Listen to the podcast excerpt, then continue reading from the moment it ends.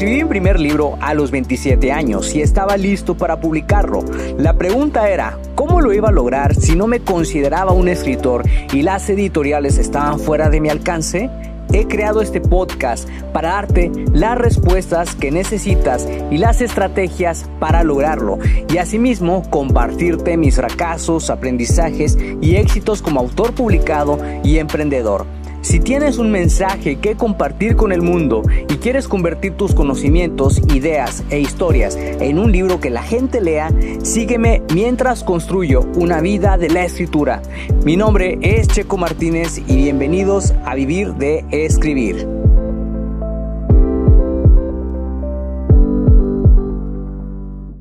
Hola, ¿qué tal, escritor creativo? Espero que te encuentres muy bien el día de hoy. Mi nombre es Checo Martínez y te doy la bienvenida al episodio número 231 del podcast Vivir de Escribir, en donde te voy a compartir algunos aprendizajes del proceso de autoedición que tuve durante la escritura de mi pasada novela. El proceso de correcciones es una parte muy interesante porque es lo que te va a ayudar a convertirte en un mejor escritor, sobre todo si estás comenzando en el mundo de la escritura, porque personalmente yo te puedo confesar y te puedo ser honesto que corregir mis novelas es lo que me ha ayudado a mejorar mi habilidad de escritura. Y de hecho, la séptima novela del Círculo Protector fue lo que me ayudó muchísimo a mejorar este lenguaje, a moldear mi manera de escribir y es algo de lo que me siento muy orgulloso y es por eso que en este episodio quiero contarte cómo fue esta experiencia que también repliqué en la leyenda de los príncipes caídos y en el renacimiento de los buscadores y en muchas otras novelas más. Antes de continuar con el episodio, quiero ponerte un poco al tanto sobre lo que he estado haciendo en estos últimos días. Fíjate que he estado tomando caminatas en las noches, es algo de lo que ya te he estado hablando porque la caminata durante las noches para mí personalmente es algo que me ayuda muchísimo a resetearme del día a día porque normalmente nos sumergimos en la rutina y estamos haciendo muchas cosas y a veces esto puede hacer que nos lleguemos a sentir abrumados por todo lo que hemos hecho durante el día. La mente se cansa, la mente se fatiga, entonces por eso yo considero que cuando eres escritor es muy importante que mantengas esto como un hábito o como una actividad que realices cuando menos tres veces por semana. Yo tengo anotado en mi agenda que lo realizo los lunes, los miércoles y los viernes. Esta semana me costó mucho salir a caminar porque he estado haciendo mucho trabajo de migrar todas mis automatizaciones de correos de un servicio de email marketing a otro es un trabajo colosal eh, y es algo que lleva tiempo porque hay automatizaciones de correos que son de hasta 30 correos aproximadamente. Eh, por ejemplo, tengo un reto de 30 días para escribir un libro. Es un reto que eh, básicamente la gente se inscribe, recibe un correo cada día que incluye actividades y cosas que tiene que hacer para poder escribir su libro en 30 días. Y como sabes, pues son 30 correos, entonces tuve que pasar todos esos 30 correos. La verdad, el nuevo servicio es muy amigable, el nuevo servicio es bastante eficiente y la rapidez de su funcionalidad fue lo que me permitió hacer el trabajo pues más rápido y con cuidado. Eso es en cuanto a lo que he estado haciendo referente al marketing de todos mis libros. He estado haciendo también trabajo de documentación. Justamente estoy en el capítulo 9 de El Protector Elegido.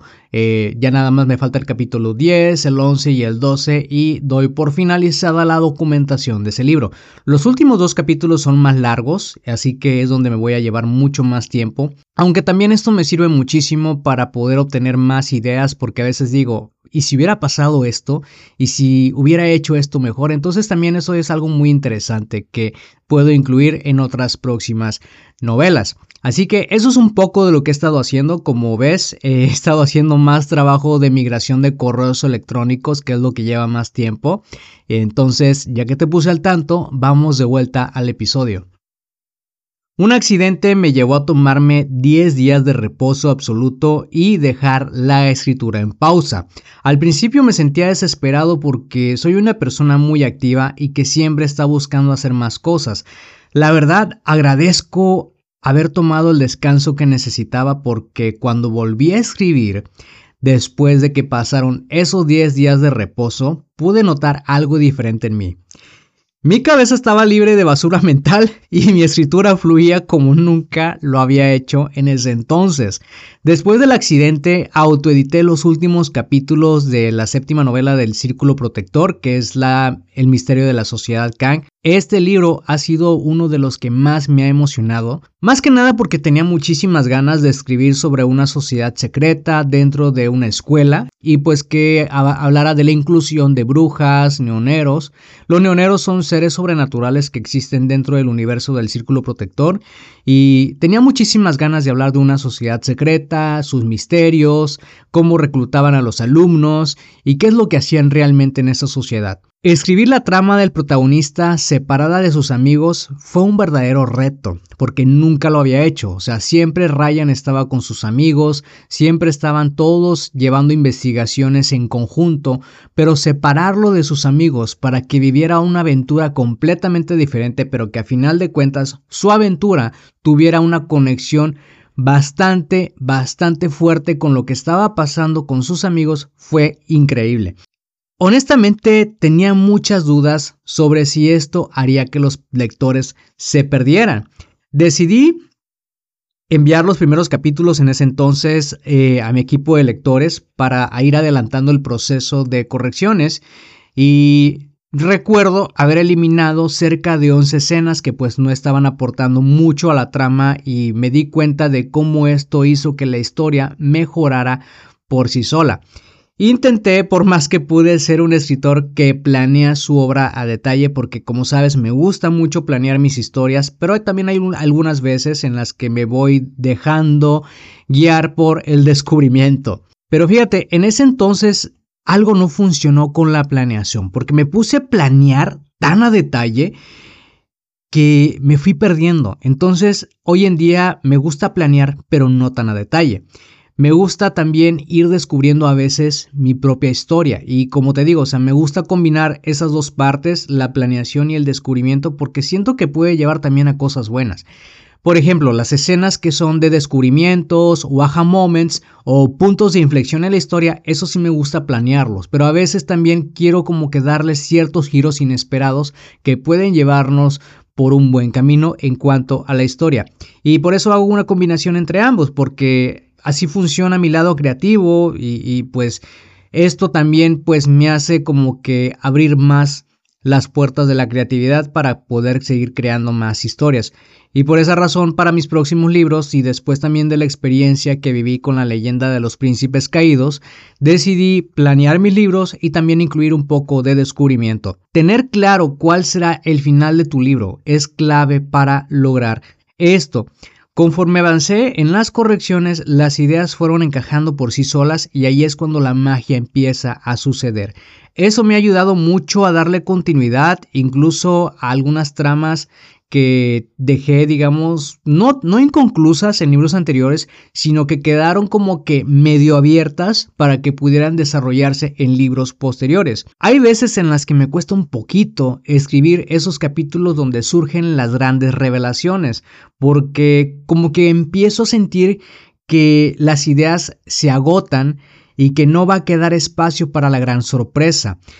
Y es por eso que me gusta hacer como que una o dos revisiones, porque de esa forma voy construyendo el camino hacia la gran sorpresa. Por ejemplo, puede que las grandes revelaciones o la sorpresa pues no sorprenda tanto la primera vez como por ejemplo en un primer borrador, pero cuando vuelves a corregir tu libro y a darle forma, ahí es donde puedes aprovechar para poder darle ese punto de inflexión a la historia que haga que el lector diga, wow, y es justamente lo que me pasó hace unos días con la documentación del círculo del protector elegido. A mí me sorprendió incluso una escena y, fue realmente maravilloso que incluso a uno como autor le sorprendan algunas escenas que suceden dentro de la historia. Entonces eso es buenísimo. Así que esos son algunos de los aprendizajes que yo he obtenido dentro del proceso de correcciones que espero que realmente a ti también te aporten, te ayuden, porque la escritura es un camino que tenemos que ir construyendo paso a paso y a lo mejor mi camino, mi viaje no va a ser similar al tuyo, pero yo la verdad deseo acortar más la curva de aprendizaje para ti, para que no te lleve tanto tiempo como me llevó a mí. Y eso es muy importante y es la intención de este podcast, brindarte las herramientas, los conocimientos, las estrategias y los métodos para que tú puedas escribir tu libro y que ese libro logre conectar con los lectores. Si te gustó este episodio y piensas que puede ser útil para otra persona, compárteselo para que esa persona pueda inspirarse y así lleguemos a más personas que quieren escribir un libro. También no olvides dejar una valoración para este episodio. Gracias de nuevo por pasarte por acá y escuchar un nuevo episodio. Suscríbete al podcast Vivir de Escribir para que de esa manera recibas los nuevos episodios de escritura, publicación y marketing de libros. Recuerda que puedes descargar tu kit del escritor con las 10 herramientas imprescindibles para iniciarte en el mundo de la escritura creativa y mejorar tus habilidades como escritor. Solamente tienes que ir a publicatuprimerlibro.com diagonal kit escritor. Soy Checo Martínez, esto fue Vivir de Escribir y te veo en el próximo episodio.